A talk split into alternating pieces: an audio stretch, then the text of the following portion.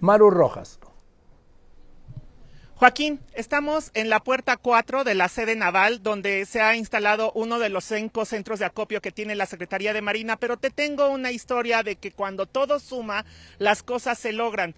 Este puente aéreo que ha iniciado también la Secretaría de Marina, lograron junto con el esfuerzo del Instituto Mexicano del Seguro Social y de la Secretaría de Salud, trasladar a dos recién nacidos de solo 13 días que estaban en incubadora graves.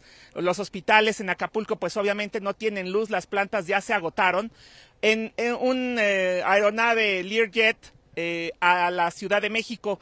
Y en un segundo helicóptero trasladaron a un bebé de solo 18 días de nacido también a la Ciudad de México para su atención médica. Estos son los esfuerzos que comienzan a concretarse cuando los esfuerzos de las autoridades se unen.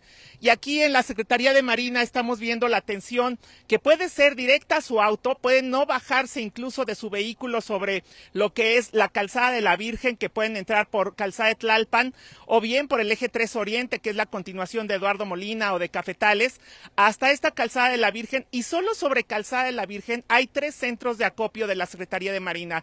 Cerca del eje 3 Oriente está el Centro de Estudios Superiores Navales, en la Escuela Naval, así se llama la avenida, Escuela Naval y Calzada de la Virgen está el Centro Médico Naval, donde está otro centro de acopio.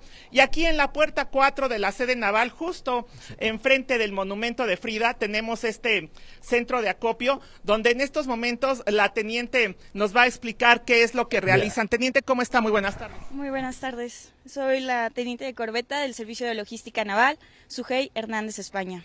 ¿Cuánto han recibido aproximadamente en Toledadas? Vimos que ya salió un primer convoy, lo vimos en la caseta de Tlalpan salir hacia Guerrero. Sí, el día de hoy se trasladaron más de 4.000 despensas que van en apoyo a la población del puerto de Acapulco.